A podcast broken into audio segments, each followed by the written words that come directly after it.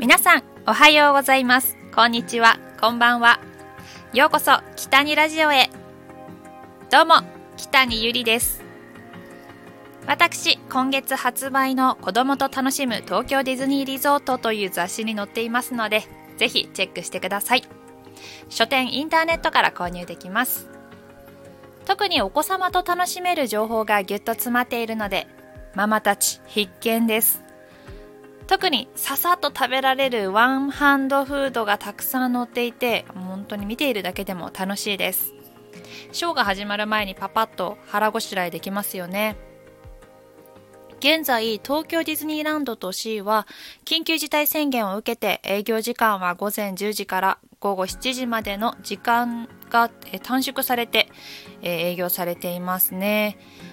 美女と野獣をテーマにしたエリアもベイマックスの乗り物もまだ私乗ったことがないのでまた行きたいなと思っています。あポップコーンの専門店にも行きたいですね。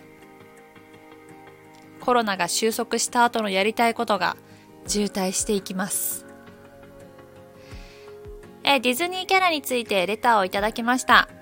一つレターを読んでいきます。えー、っとゆりちゃんはディズニーキャラクターの中でくまのプーさんが好きだと思いますが、プーさんにまつわるエピソードがあればぜひ教えてください。ありがとうございます。私がプーさん大好きなことご存知なんですね。ありがとうございます。本当にくまのプーさん大好きです。この年で恥ずかしいですが、部屋にぬいぐるみを飾っています。えー、今回のラジオのサムネイルに載せているプーさんは大学進学前に妹がプレゼントしてくれて、え上京する時お父さんが車で送ってくれたんですがその車にも一緒に乗ってきたし今でもずっと一緒にいて見守ってくれています。プーさんあののんびりした性格も顔も可愛すぎる。くまのプーさんのお話で蜂蜜を食べ過ぎて出口の穴にあのお腹がつっかえて出られなくなってしまうっていう回が私一番お気に入りで、ほんと愛おしくて何回も見れます。私も蜂蜜、ほんと大好きなんですけど、本当にお腹出ちゃわないように気をつけんとなと思いますね。蜂さん蜂蜜集めてくれて本当ありがとう。でもごめんね。食べちゃって。えー、私ね、え、中学生の時文集にある夢を書いたんです。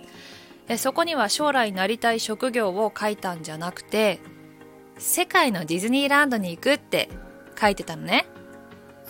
もうそれはでも今でも夢ですね。うんまだ東京しか叶っていないので絶対に死ぬまでに全世界のディズニー制覇したいなと思っています。待ってて世界のディズニー。